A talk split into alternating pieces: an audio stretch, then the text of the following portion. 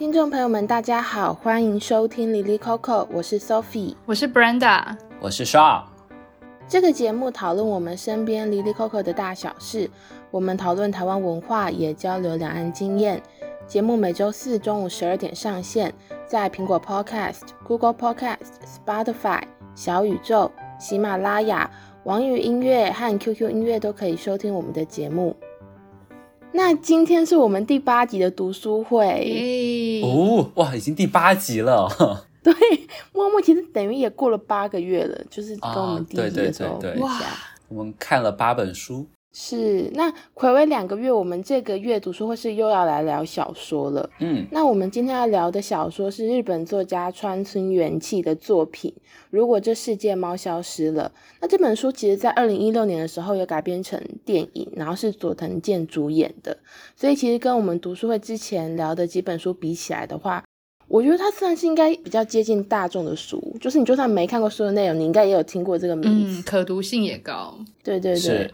那这本书很有趣，就是如果这世界猫消失了，它最早其实是在 LINE 上面连载的。所以如果你有看过这本书的内容，或是你或那个书本身的话，它其实是一本小小的书。那它的内容就是文字也很直白，我觉得应该是为了方便大家在 LINE 上面看，就是它不会写的太太拗口这样子。那虽然文字很简单，但是内容很有趣。它它主题是在讲一个跟猫相依为命的男子，也就是我们的主角，他发现自己长了恶性的肿瘤，然后即将不久于人世。那他获得这个消息之后，他其实整个人就是很浑浑噩噩啊，不知道该怎么办。那这个时候有一个魔鬼出现了，就跟他说：“如果你愿意让这个世界的一个东西消失，就可以多活一天。”大概是在讲一个这样的神奇故事。嗯。那我们其实接下来讨论的内容，就是会按照这个书里面的几个很重点的情节，然后延伸出，如果我们是主角，会怎么做选择。然后也是要跟各位听众们，也是先提醒一下，就是因为这一拜的这个书是小说嘛，一定会爆雷的。所以如果你很想要看这本书，然后想要在一个什么都不知道的状况下来看它的话，可能你可以先离开这本书，大家可以很快就看完，然后之后再回来听我们的节目。是的。其实我们一开始录的时候就已经有讲到，这礼拜大家都写得很真情实意，诶，就是大家都写得很认真 来回答这些问题。我觉得这也是为什么这本书这么受欢迎的原因，诶，就是说它虽然是一本非常好读的书，然后就是他谈论的东西，或是他举的例子也很简单，但是他就是可以让人去思考说，那自己的故事会是什么？我觉得是这一点上面。就是会让这本书为什么这么打动人心，然后也是为什么我觉得我们今天的讨论很多其实都会很直击内心。没错，所以我们就来开始聊了。就我们前面其实有聊到，他碰到一个魔鬼嘛，那这个魔鬼有一个名字是主角帮他取，叫阿罗哈。阿罗哈就说，就是他很神奇，他长得不是一个很千面獠牙的形象。主角看到他的时候，他其实是看到另外一个自己，就像照镜子一样，是一个跟他长得一模一样的人。那后来魔鬼阿罗哈就有跟那个主角解释说，其实魔鬼没有固定的形象，而是反射出每个人心中的恐惧。那为什么我会跟你长得一模一样呢？是因为我看起来只是脸跟你一样，可是我整个人感觉是不一样的。就是那个魔鬼看起来是一个性格开朗，然后他是一个穿着花俏衣服，完全不在别人眼光的主角的形象。他就跟主角解释说：“那很感觉我为什么会长成这个样子，是因为你虽然想要成为这样的自己，却无法真正做到，是离自己最近的，可是却又最遥远的存在。”嗯，所以如果从这个来讲，我们就可以想要跟大家聊一下，就是说，那如果你碰到魔鬼呢？你觉得你的魔鬼会长什么样子？我的话呢，我应该会选，就是我最近很沉迷的一个韩国综艺节目，叫做《Street Woman Fighter》，然后台湾这边的电视台翻译叫做《街舞女王》。那就是我想要选择的是里面的其中一个队长，叫做莫妮卡，耶耶！先欢呼，为莫妮卡欢呼。我也不知道这个节目的就是听众先介绍一下，他就是邀请韩国八组非常有代表性的街舞女团，然后来互相 battle。然后呢，其实我们在录音之前呢，我就我跟 Sophie 就是我们两个都有看，所以我们就先花了就是好几分钟，我们就先闲聊一下就是这一集的最新进度，因为我们就是都非常的跟紧每一集的更新。然后呢，就是它非常的好看，就是你在舞台上面，你就可以感受到每个人都很杀气腾腾、全力以赴的感觉。然后台舞台下面又会展现出很多相知相惜的友情。然后我每一次就是看一看，我都会流泪，就是我久违的感受到就是沉迷于一部作品的感觉。哦，那对关于这个节目，真的是要讲，真的讲不完。但是 就是聚焦在莫妮卡上面，就是。嗯、我觉得其实所有舞者我都很仰慕，就是你可以感受到那个自信是很多时间跟精力的苦练累积而来的，就是他能够在舞台上自由自在的用身体表达自我，然后又特别率真的做自己。我觉得这一点真的是让我感到非常的钦佩。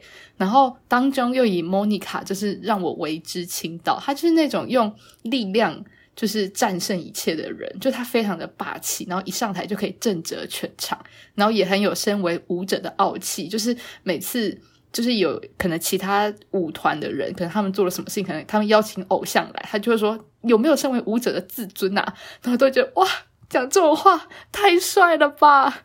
对，直击我内心呢，我真的是非常非常对。然后他甚至就是也会很痛心的跟自己很好的伙伴 Lip J 喊话。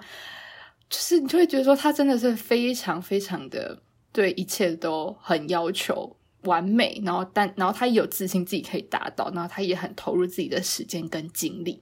对，讲到这么多，我就会觉得说他是给人一种很完全强大的感觉。对，所以因为回到我自己身上，哇，我真的差点离题诶。为为什么会选莫妮卡的原因，就是因为我也常常会有很多不自信的时候，就是觉得自己可能能力不够。的那些时刻，然后就会觉得说，嗯、呃，如果我的恶魔会是怎么样这样的一个题目的话，我想到就是莫妮卡，就是对自己有着全然的自信，然后对力量有着就是好，反正就是这样。我已经有点不知道我在讲什么了。不过我那时候看到你这个答案的时候，我整个超惊喜耶！Oh. 就是因为我们其实是在一个共编的文档上面，然后大家就是。写下你对每一个题目的想法。对，然后那时候看到 Monica，因为他那时候呃，Brenda 只有写出两个关键字，就是你只有写 Monica 或 Honey J，这两个都是 Street Woman Fighter 里面的舞者。嗯，我那时候看到想说，嗯，这个同道中人 竟然有在看，因为他真的还没有播几集，老实讲，虽然现在已经在韩国很红了，嗯、可是在台湾就是因为它是一个第一季的新节目，所以我们现在都是看字幕组的作品嘛，因为台湾现在是没有。那个就是网络的平台是没有引进的，就是 Friday 跟 KKTV 也都没有，嗯，这个节目这样子、嗯嗯。但电视台是有的，因为我第一次看到的时候，其实是在那个 Mnet 的电视台看到的啊。然后我因为我就是在家里面随便就是转转转，就看到了，我就哇，这是什么神秘的节目啊？那我就开始看，然后看看，然后看不过瘾，然后再去网络上面找来看。哦、所以我觉得电视还是非常的有它的神秘之处的。我觉得大家还是多看电视，你就可以发现新的世界。真的是好，那那上呢？上如果是你的魔鬼会长什么样子？我是我，因为我还没有看那个 Street Woman Fighter 嘛，所以就刚才就完全插不上话。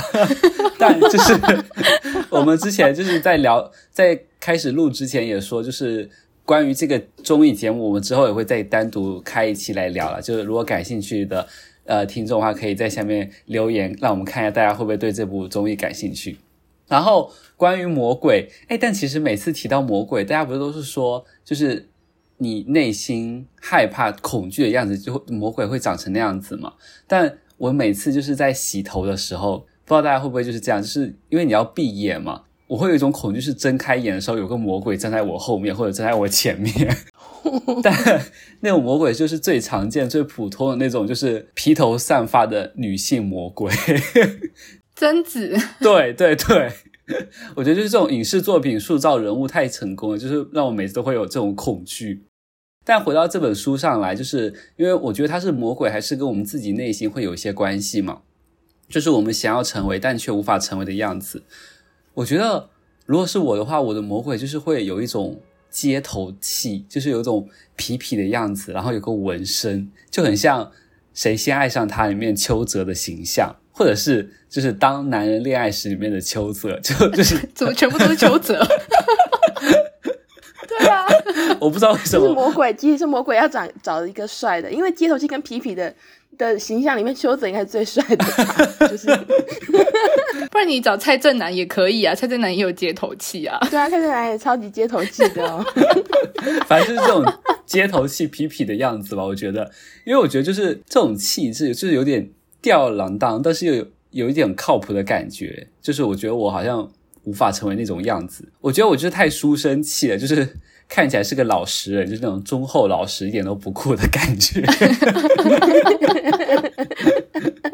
自己说自己是老实人，这一点也是很老实的。对。那 Sophie 自己呢？我的话，嗯，我也会选一个虚构人物，诶，就是跟你选的邱泽里面那种角色一样，我选的更虚构，他是一个没有实体的人物，就是因为我很喜欢一坂新太郎，他是一个日本作家，那他有一本书叫《孩子们》，那这本书里面的主角有一个家庭裁判所的调查官叫镇内，可能那个青少年可能有一些家庭问题的时候。有人然后去看这些可能行为不断的青少年发生了什么事情，可能会做家访这样子的一个工作。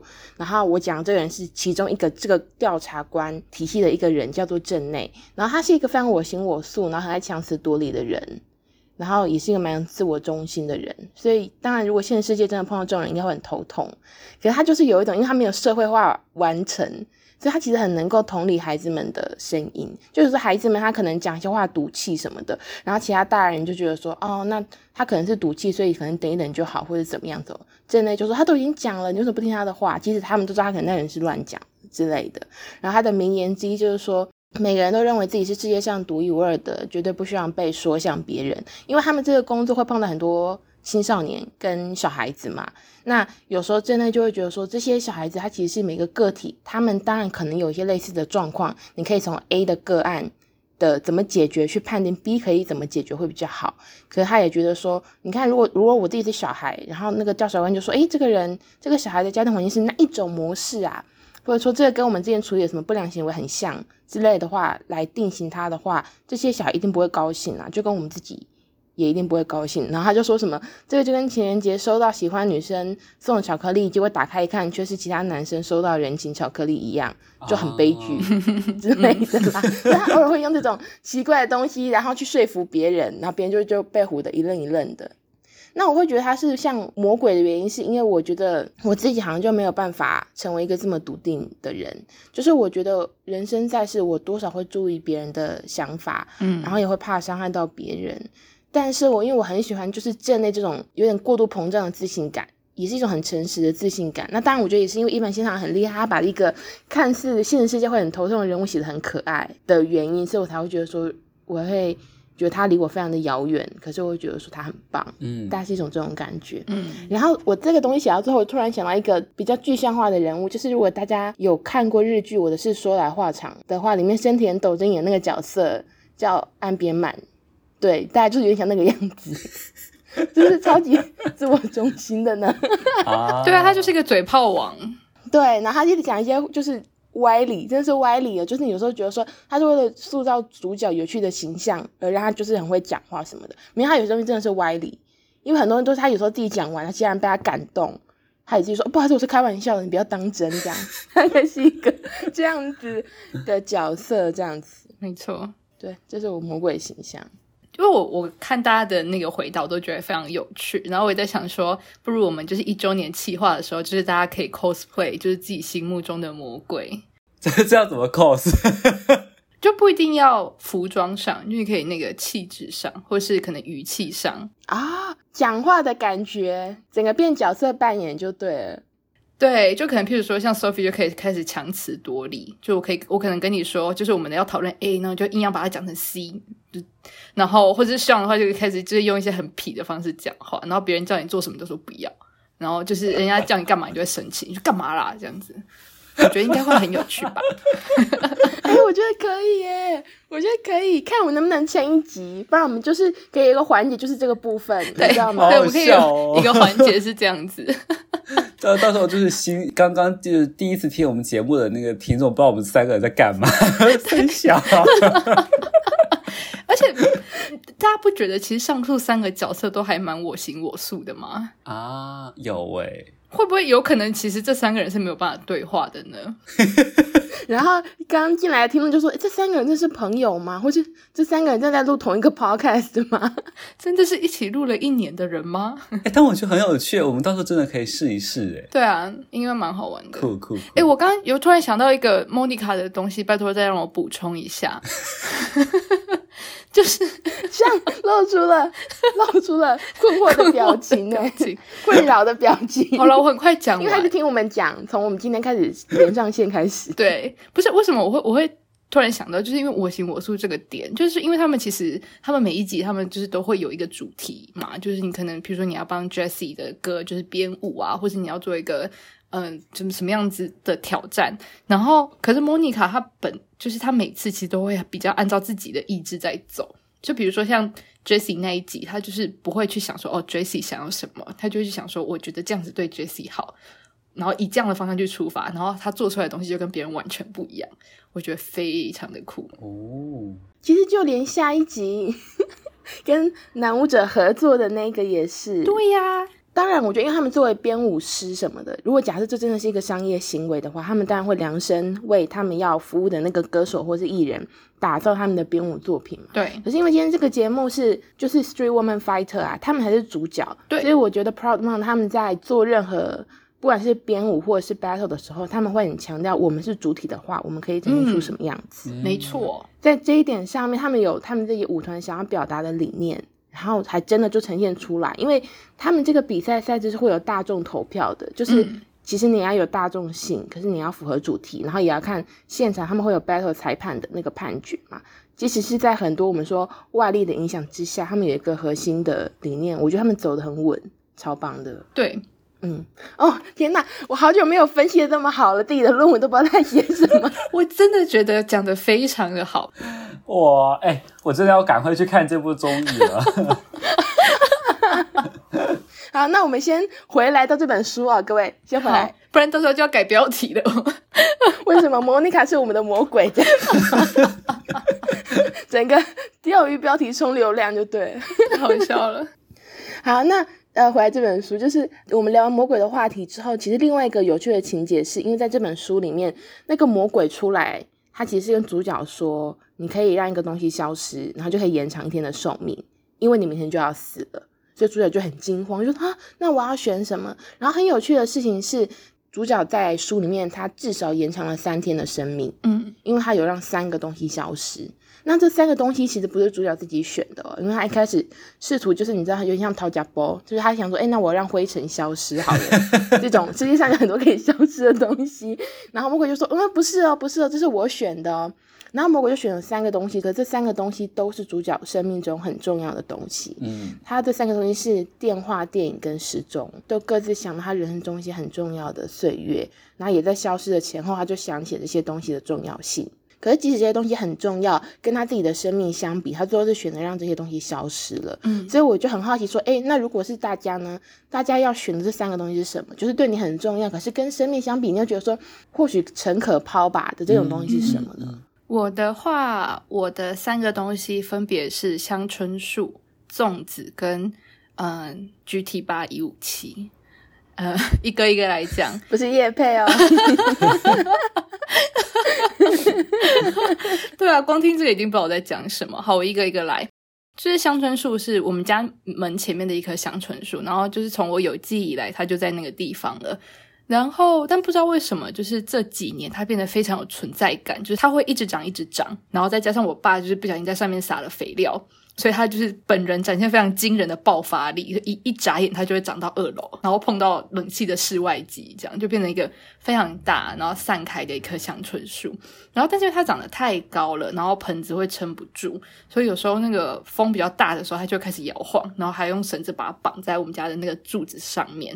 然后有时候还会那个邻居来敲门说：“诶，你们家香椿倒了，赶快去把它扶起来。”这样子，所以 所以有点危险啦，所以时不时可能就要把它。砍下来，然后砍下来之后也不是丢掉，我妈很厉害，她就会就是把那个叶子拿去做香椿酱，所以就非常的物尽其用。不过因为我姐她后来就是在跟一个卖种子的老板聊天，老板就是听到我们家的砍法，他就说这个香椿可能哪一天它就会死掉了，因为我每次都是拦腰把它砍断，就是大家想象一下，就是香椿树是这样长了一个长长的树干嘛，然后就这样散开来，那我们就拦腰把它砍断。然后第一次我妈这样砍的时候，我们以为它可能就就这样白了，然后没想到它还长出来了，而且它又长得很好哇！所以又砍了一次，哇！这是第二次了，生命力好顽强。我我一开始以为只是修剪那些树枝，就是枝枝叶。你们拦腰砍断哦，也是蛮狠的啦。那个老板说，就是这种做法有点像是在对植物慢性自杀，所以我们就说啊，不知道它什么时候会消失诶，所以我选了它，这、就是第一个。哦、然后第二个是端午节的粽子，就是我们家以前的粽子都是会由我奶奶主办，就是一个。包粽子大会也不是什么真的大会啦，就是说会准备很多料，然后包很多粽子，然后去分送给亲戚啊，或者是说可能合作的呃员工啊等等的。然后我觉得比较特别的是，就是我奶奶的粽子里面都会包那个蚵仔干哦，好酷哦！把鹅啊变成干吗？对，有吃过吗？我没有哎、欸，我也没有哎、欸，因为蚵仔不是很有水分吗？嗯嗯，它变干之后，它的那个味道就会非常的浓郁。就我好像在其他地方比较没有这样吃过。但就是后来我奶奶年纪大了，所以我们家就是也很久没有自己包粽子了。然后后来当然吃了很多粽子，也都很喜欢，就是那种包蛋黄的我非常喜欢，但是就是没有那种在吃家里粽子的感觉。所以我就觉得说，嗯，好像就是如果这个世界上的 粽子消失的话，我也是可以接受的。尤其是妈祖绕境的时候，其实很多人都会准备粽子。就我我之前有有跟大家分享过，我会去走妈祖绕境嘛，然后就是路上会很多人家去提供食物。但是呢，有经验的人都知道，就是目标是吃东西的人都会知道，就是如果你想要吃的长长久久的话，那粽子就是绝对不能碰，因为一个就会很饱。所以，综上所述，我就会选择粽子。妈祖听了要生气，喵 喵喵！你来走是为了吃，哎，还出了攻略。对，sorry，骗吃骗喝。因为真的有很多很好吃的东西，然后大家也都会很热情，所以就是你第一次走的时候，你真的会盛情难却。就是有一些人生就直接把食物塞到你的怀里面，然后你就会觉得啊，压力好大哦。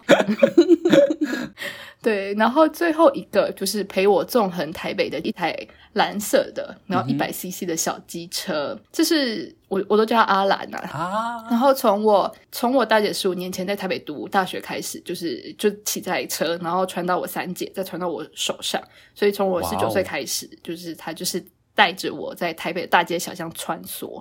所以有了就是机车，你其实就不用大老远的走到捷运站或是公车站，然后也可以很激动的说出发就出发。我自己比较印象深刻嘛，其实我觉得，我觉得就是有机车真的是会在台北，就是感觉就很不一样。然后我大三那一年，就是我为了修一堂中文系的新闻写作课，就是我每个礼拜三的，就是在会计系的课下课之后，我都会吹着油门，然后骑三十分钟的车到另外一个校区去上课。那我觉得就是一直吹油门，就是那我觉得那算是我就是骑车骑得最凶猛的一段时间吧。然后关于阿兰的记忆，其实 Sean 也有，就是嗯，我们我记得是有两次吧，载过两次，一次是去菜市场，然后有一次是载 Sean 回宿舍。然后我就很印象深刻的是，就是上他就说骑机车，然后行经台北，其实会有很不一样的感觉，就风会吹过自己的身边，然后景色流动的那个速度感也很不一样。我觉得很有趣，因为我其实，在台北骑车很久了，但是就是会有另外一个角度，然后再看这件事情。那为什么说阿兰消失也没关系？是因为阿兰真的已经消失了啊！真的，哦，就是随着我研究所毕业。然后，因为阿兰其实也也已经二十几年了，所以就是后来跟家人讨论一下之后，就决定把它报废。但是我觉得，就是做一个留念，就是在节目上面跟大家说，阿兰曾经存在过。好了，跟大家跟阿兰说拜拜，拜拜。哎，我还做过阿兰呢。对呀、啊。那上呢？你自己的三个东西是什么？我的话，我感觉就是我我我在想这题的时候，我就回想我的一天，就是我在想说什么东西是占用我一天时间最长的，那我觉得那应该就是我最离不开的东西。所以我觉得我我那那三个东西应该是哑铃、动漫和手机。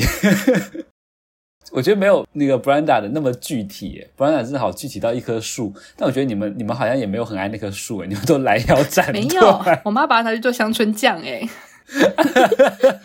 你就留存在我的身体里吗，吸收它。对呀、啊。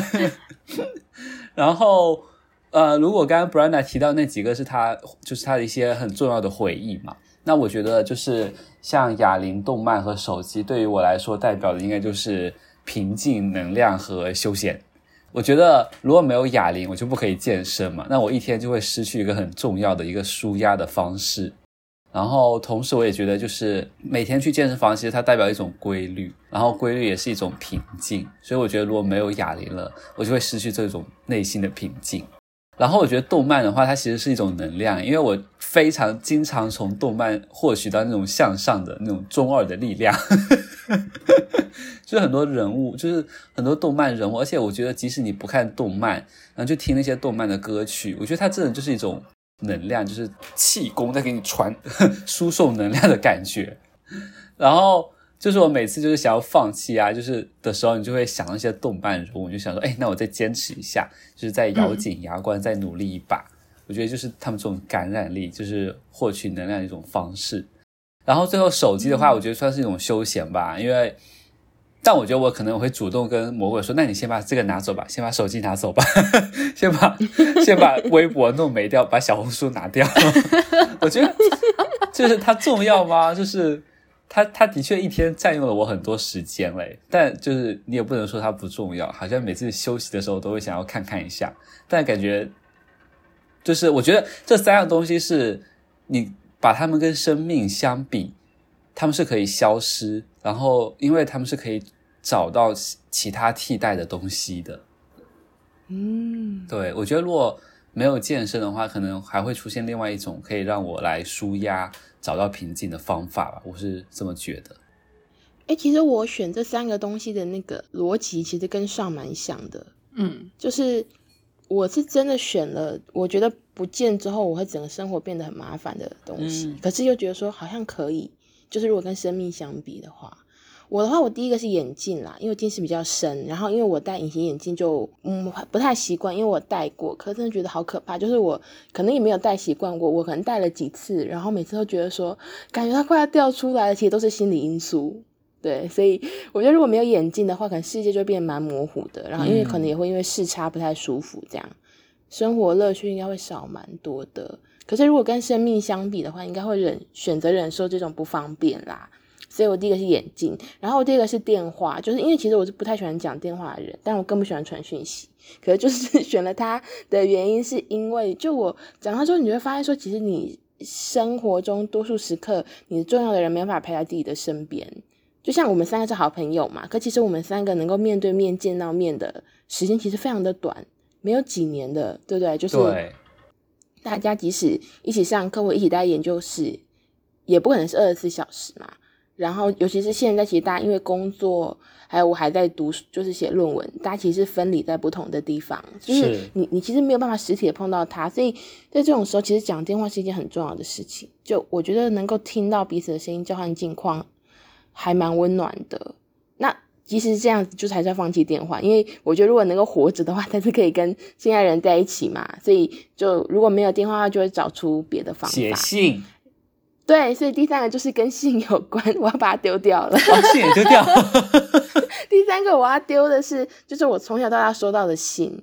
哇。对，就是因为我们我有一个习惯，就是可能我在一些节日的时候会蛮常跟家人互通信件的，朋友也会，可主要是家人。我如果到了特殊的地方的时候，我也会。写明信片寄给我自己，嗯，然后会有这个习惯的原因，是因为就是因为我们家很多小孩，可是要养那么多小孩的话，我爸妈工作就会非常的忙，所以我们小时候常假日的时候起床时候，他们已经出去工作，然后我们睡觉睡着之后，他们才回家，所以像听下来感觉就是你这就是那种高风险儿童这样，就是假日的时候没有大人在的一个状况，嗯，然后我们四个小孩彼此扶持，等于平常就我们平常在上课，然后假日的时候见不到他们。然后可是我，比如说我妈，她还是会试着跟我们沟通，就是我们就她可能就写一些卡片，或者我们有日记什么，她就像是老师改东西，她敢改那个日记，然后她可能也没写什么，或就给你盖个章，就大概是这种，因为我们这样我们才有沟通的时刻嘛。然后这些东西我都保存下来，所以有时候回到家，然后我一个盒子在装这些东西的，就是你可以看到里面写的内容，可以感觉到不同年龄的自己。还有包括你的家人的变化，我就是一个很重要的成长记录。就是我自己觉得是你，你有时候算蛮感动的吧。对啊、有时候你自己对自己没有信心，或是你跟你家人吵架，就说嗯，他怎么可以这样？你要回去看那些东西，就觉得说哎。大家都有爱好吗？就带这种心情。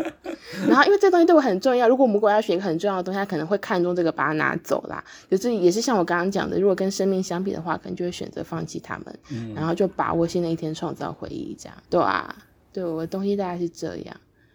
我觉得信好感人哦，我觉得那那一趴好棒啊。哦，是吗？哦，是因为感人的关系吗？啊、我觉得大家一副就是。啊，感觉思考很多，可是我觉得好像大家又没有要讲什么话的，大家一副意味深长、若有所思的表情。我说怎么突然大家表情变这样？对啊，所以我们现在已经选了三个消失的东西了。那其实这本书主题就是很多东西一直在消失嘛。大家自己觉得，就是消失在这本书的意义是什么？然后也是大暴雷嘛。这本书叫做《如果这世界猫消失了》，所以第四个东西就魔鬼就选了猫。然后主角就说：“我不要让它消失。”所以你可以理解为什么他不想让猫消失的原因吗？嗯，我觉得其实就是东西都会有消失的一天，只是说他透过一个魔鬼告诉你说这东西要消失了，然后去让你很迫切的去思考说我跟这个物之间的关系是什么。就是，嗯，我觉得就是我常常都会讲说，好像要等到东西消失之后，你才会去珍惜。然后，所以我们应该要珍惜当下。但其实这件事情很难嘛，就是当你觉得这个东西会永远存在的时候，你自然不会去思考说它的重要性是什么。所以我觉得，消失在这本书的意义，其实也是帮助读者去思考说，那我们身边那些重要的东西是什么？就是及早开始去盘点啦，就是说你跟这些物或是人之间的回忆。嗯，我觉得，因为他会跟你说消失的期限，可其实，在现实生活中，因为说有些东西它可能默默就不见了，一时之间你没有发现它不见，然后你这样去找它之后，发现它很重要，可是你就不知道它什么时候消失了。其实人也是一样，不一定说是突然生命的消失，有可能就是某一个朋友，你跟他是好朋友，有一天你突然渐行渐远，可能因为没有一个东西预告说你们即将要消失在彼此的生命之中，未来的某一天突然蓦然回首想起来，才发现他已经消失了，就是。他会有一种很惆怅的感觉。这本书虽然它会让东西真的直接给你消失，可是我就说不定还蛮好的，因为它真的是逼你回头去想，嗯，这个东西为什么对你来说重要？我觉得现实世界大部分都是，以及通常都已经消失一段时间，你有一天才突然想起来，这样是。那像你自己对消失的感觉是？我觉得也是，就是跟 Brenda 一样，就是在这本书里面，消失的意义就是反思和回顾，哎我觉得这其实让我想到之前看到的一句话，就是说，就是这份爱情到底有多深刻，只有在它结束的时候你才会知道。就是意思就是大家只有在失恋或者是分手之后，才会开始就是感慨这份爱情，就才会开始回忆和咀嚼吧。我觉得，然后我觉得这也就是跟我们之前一期的主题很类似啊，就是我们在聊过去的时光，就是逝去的都是美好的，就即使。可能在过去的那个当下，我们也会掺杂着些许的抱怨，但是当它确确实实的消失，然后不会再出现了，不会再重来了，我们也还会，我们就是会会开始怀念，然后会开始回顾，然后我会觉得，我我会觉得，就是主角不让猫消失，是因为猫它代表的是母亲，诶，是就是主角和母亲的回忆，然后他对母亲的感情，是那那那只猫咪是主角和母亲的羁绊。当猫不存在了，就是很多和母亲的互动的那种回忆也就会消失了。所以我觉得，就是因为我们与母亲的那种情感，其实我们和母亲的联系在出生之前就已经产生。就是当你还没有意识，你还在就是母亲怀胎十月的时候，你就已经跟他有一种联系了。所以我觉得那是可能会是我们就是在这个世上最初也是最重要的一个联系。然后可能没有这份情感，会就会觉得很空虚或者是很漂浮。所以我觉得主角就是他不太。想要放弃猫的原因吧。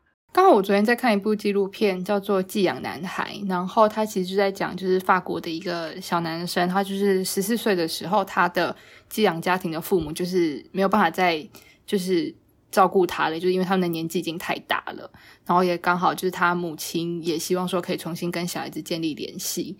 所以就是安排他们，就是可能有些时间是在另外一个寄养家庭，然后有些时间是跟妈妈住在一起。就是你可能在看整部片的时候，你也可以觉得说，其实他们呃母子都很努力，想要建立那个连接，但是因为他们都不知道怎么样，所以就是结果情况就越来越糟。然后在看一些跟社工就是关于寄养的讨论的时候，其实也会提到说，其实还是最主要还是会希望说，让小孩子在自己的原生家庭里面长大。但是有时候会觉得说，虽然这是一个很好的理想，但是又没有办法实践的那那两两个之间的落差，其实还蛮纠结的。嗯，我自己也觉得说，他之所以不想让猫消失，然后会想到母亲，我觉得也是因为主角跟他的母亲关系很好啦。嗯。不一定每一个人都一定要跟母亲，或是可以跟母亲关系很好。嗯嗯嗯。只是说我自己觉得他跟母亲的关系刚好是他在过去的人生当中，嗯，少数蛮有温暖的时刻吧。当然他也有好朋友，也有聊得很好的前女友嘛，就是跟之前的几个物品有关。可是我自己觉得，刚好在主角世界里面，家人是他很放不下的一个羁绊。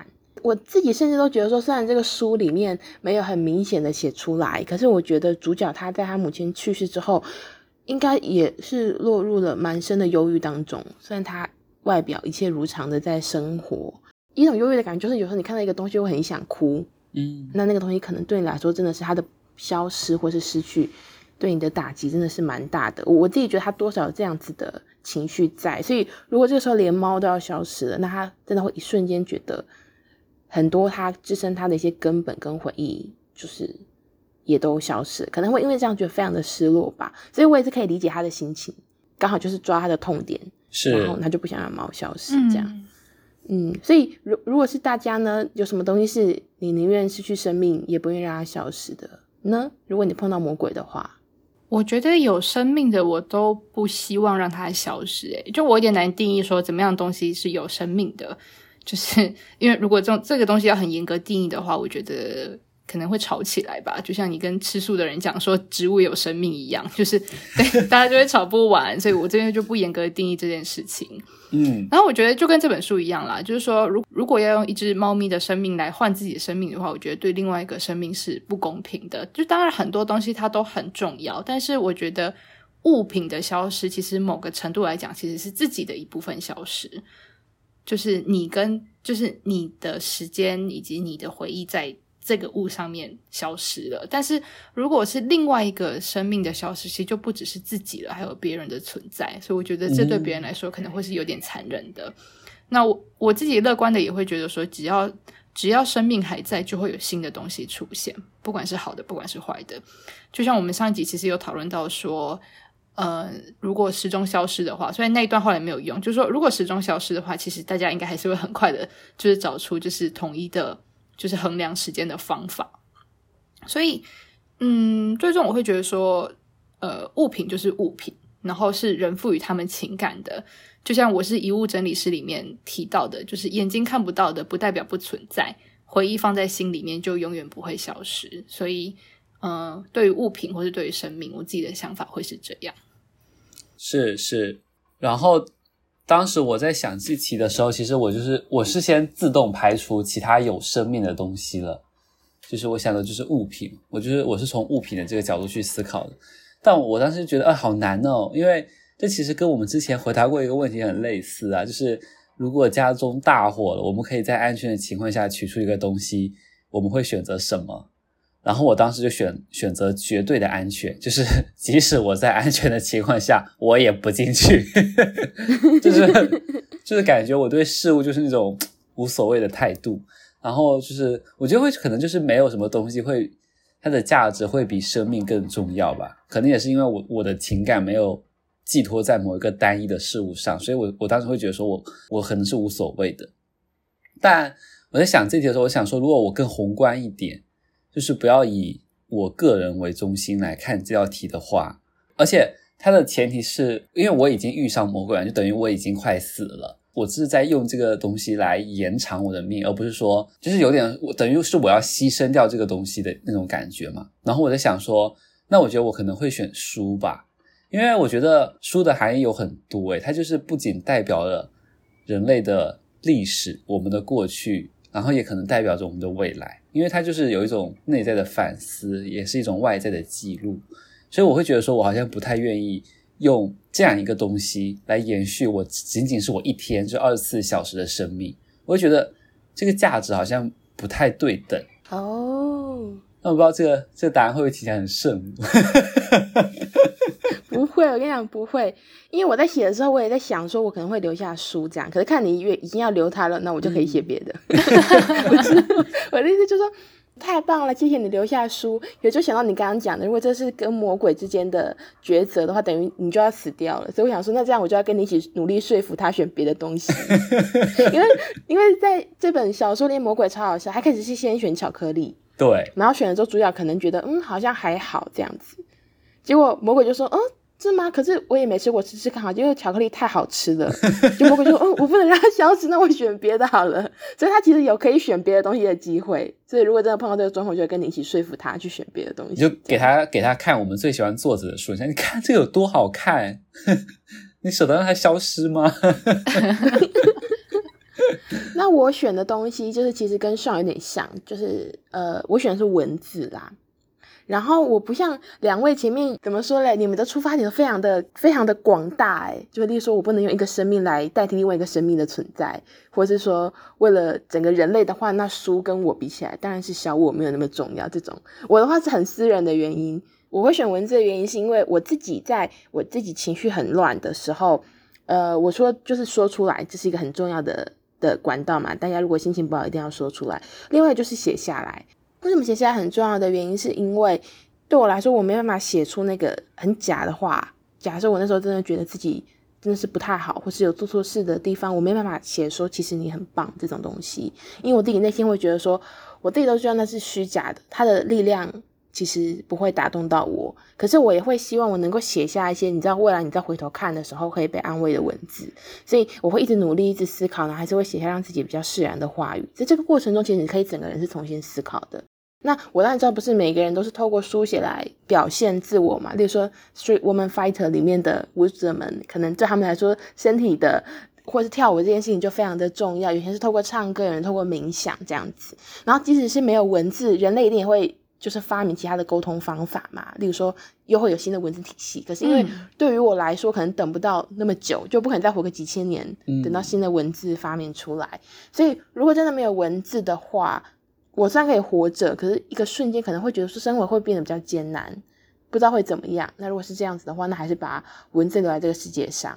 那我可能就是再去跟魔鬼斡旋一下，这样 有没有立刻去死的意思？就是要斡旋一下，叫斡旋一下，要不要考虑一下选别的啊？对对啊，东西吧，对啊。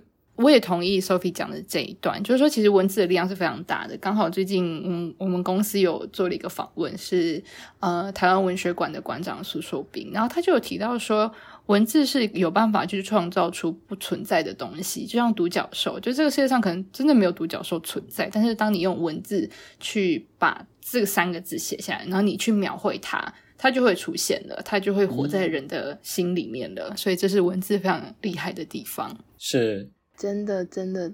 其实我们今天会聊这本书，原因是因为过去一个月，其实我们彼此在忙啦，大家可能工作、论文都很忙这样子，所以那时候我们就在选书的时候就选说，希望可以看一本内容不要太厚重，但是有有趣的书，就是你不要看了之后很沉重，这样人生已经很沉重，看了书又沉重。所以现在大家就是看完这本书之后，你们自己觉得感觉怎么样呢？首先，很感谢 Sophie 选的这本书，我要郑重的感谢。赞，因为我在车上就是可以通勤路上，就是很快速的把这本书看完，就很也很喜欢这本书啦。然后我忘记在哪里听过一句话，就是每个人都很平凡，但是每个人都很独特。就是说，其实电影、手表、电话，就是小说里面提到这些物品，客观来说都是非常常见的东西。嗯，甚至说我们在上集讨论手表的时候，可能负面一点会觉得说手表跟时钟都是用同一套标准在制约人的一个工具。但是物之所以特别，其实就是因为透过物，人的记忆和时间得以保留在上面，就是像我刚刚上面所所分享的。然后就像那个啊，饼干铁盒，就是那种装巧克力跟奶油饼干的那种铁盒，把里面的那个屑屑倒干净之后。你就可以把它装进朋友给自己的卡片、喜欢的贴纸，或是爸爸妈妈给的一些小首饰。那这个铁盒它就不再只是工厂统一制作的容器，而是一个容纳生活还有记忆的藏宝盒。所以我觉得物品这件事情，它果然其实还是非常重要的。然后我算是一个很念旧的人，就连要搬离宿舍的时候，我都可以赶上好几天。就是跟室友就分享说：“你看我在这边吃过的店、走过的路、看过的人，然后都要说拜拜了，这样子就会有点赶上。就连阿兰那个时候要换号照镜的时候，我也会有点赶上，就说啊，阿兰的一部分要拜拜了，这样子。”所以看这本书的时候，就是会想起一些自己跟这些物品的回忆啦。啊，说不定其实我跟物品的那个情谊比跟人还要重哎、欸！哇，我真的是，我真的是一个自恋的人、欸。因为哎、欸，因为物品不会跟你吵架。对，物品不会跟我吵，因为而且我说，所以我就我是一个很自恋的人呐、啊。因为物品是我的回忆跟我的时间，啊、所以我缅怀的其实是我自己逝去的回忆。这、啊、是非常自溺的一个人哎、欸。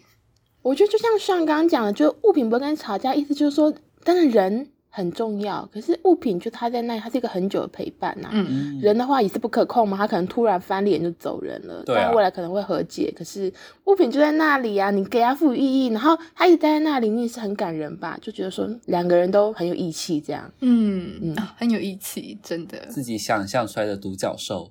嗯，现在就是金句连发，这样。那上呢？你对这本书的感觉是？哎、欸，其实刚才 Brianna 提到那个，也让我很有一点小感触。因为其实我今天下午就搬家嘛，然后我昨天晚上就是从地铁站骑车回家的那个路上，我就觉得啊，嗯，明天这这就是我最后一次在这条路上骑自行车了。明天我就要就是搬离这里，因为住在这边也快一年了，所以会有一点点那种就啊要离开这里的那种那种感伤。然后，但我我也蛮喜欢这本书的，但我觉得关于这本书的讨论和思考比这本书更有意义，就是因为我觉得，就是这本书不是让我们去了解世界，而是让我们去了解自己啦。就是它不是像我们之前读的那种，可能是有关疾病的历史啊这种，或者关于情绪的这个科普的那种书籍，它不是那种很知识性的文字，但我觉得它就是。大家大家看的时候是一边去思考，一边去思考说，像电影啊，或者是电视呃电话猫，是我们可以失去的吗？同时也会思考说，那哪些东西是我们不舍得去失去的东西？所以我觉得这是这本书很有趣的地方了。嗯、然后也很欢迎大家就是呃也思考一下我们今天问的这几个问题，然后也跟我们分享说自己宁愿死去也要保护的东西。我很同意上哦，其实其实我们今天这几个题目聊下来啊，就是说，我觉得这一集不只是聊书，也又重新聊了大家生活的片段，甚至很自己内心很灵魂的一些东西。嗯、那因为今天这本书是我就是提议说我们可以来看的嘛，是因为我之前已经看过了，我是在大学的时候第一次看这本书，那因为它很好读，剧情又有趣，就很喜欢。可是后来我中间其实有重看过一次。然后那时候就觉得很心灵鸡汤了，就觉得说，哎，在讨论说你要珍惜当下啊，什么珍惜你身边的人什么的。嗯、可是因为这次因为读书会又看了一次嘛，嗯、然后才发现说，之前那些会觉得很心灵鸡汤或是很陈腔滥调的东西，之所以会一直在各种作品里面被重复提及，就是因为他们在人生中就是这么的重要。然后我就很高兴说，今天有机会能够透过读书会，然后真的大家就一起聊，如果我们是主角，我们会有什么样的选择这样子，那因为今天的主题就是一个物品，然后消失了，你会怎么样嘛？其实它里面就特别讲，其实对不同的人来说，每个物品的价值都不同。那可能有一些你会觉得它就是一个物品啊，有什么重要的？我的生命是更重要的嘛？可是其实这本书的主角他在小说里面就有写，他其实他最后之所以不愿意让猫消失。他其实也是不愿意让所有其他的东西消失了，因为这些无数的可有可无组成了我，没有应该消失的东西，然后也不存在没有价值的人生。嗯，我觉得这是这本书是我们看完之后会觉得很被触动的点吧。就像我们今天跟大家一起聊我们的选择，我们的故事，也是我们就是重新审视我们的人生的价值在哪里呢？没有你，其实存在就是一种价值。是，嗯嗯，在。耶，yeah, 这集真的讨论超棒的哎，喜欢，也很欢迎，就是呃，听众们跟我们分享里面这些题目，你自己有哪些很有感触的地方，或是如果你也有看过《如果这世界猫消失了》这本书的话，也可以欢迎你，就是来跟我们分享你的感想。那如果你有看过电影版的话，也可以分享你觉得佐藤健有多帅，因为真的很帅。等一下，怎么突然 怎么回事？哦，好好哦，那我们就在佐藤健很帅的这个这个呼声中结尾了。大家如果想对那个《Street Woman Fighter 》有兴趣你可以去看。不断 pull back，这个离题，当一个天荒地老。嗯、好，那大家如果有任何想法想要跟我们分享的话，可以在收听平台或是我们的社群平台留言。IG 的话，搜寻 Lily Coco 下底线 Podcast，微博搜寻 Lily 下底线 Coco 就可以找到我们了。那如果喜欢这期节目的话，也欢迎大家把这期节目分享出去喽。那我们下期见，拜拜，拜拜拜。反正我就觉得说，如果因为这样子，魔鬼是 Monica，也等于可以跟 Monica 见面，好好哦，好好哦。这是什么？我觉得还蛮好的。虽然这代表是你要死了，所以他就跑出来说，来实现你的愿望，这样。好复杂哦。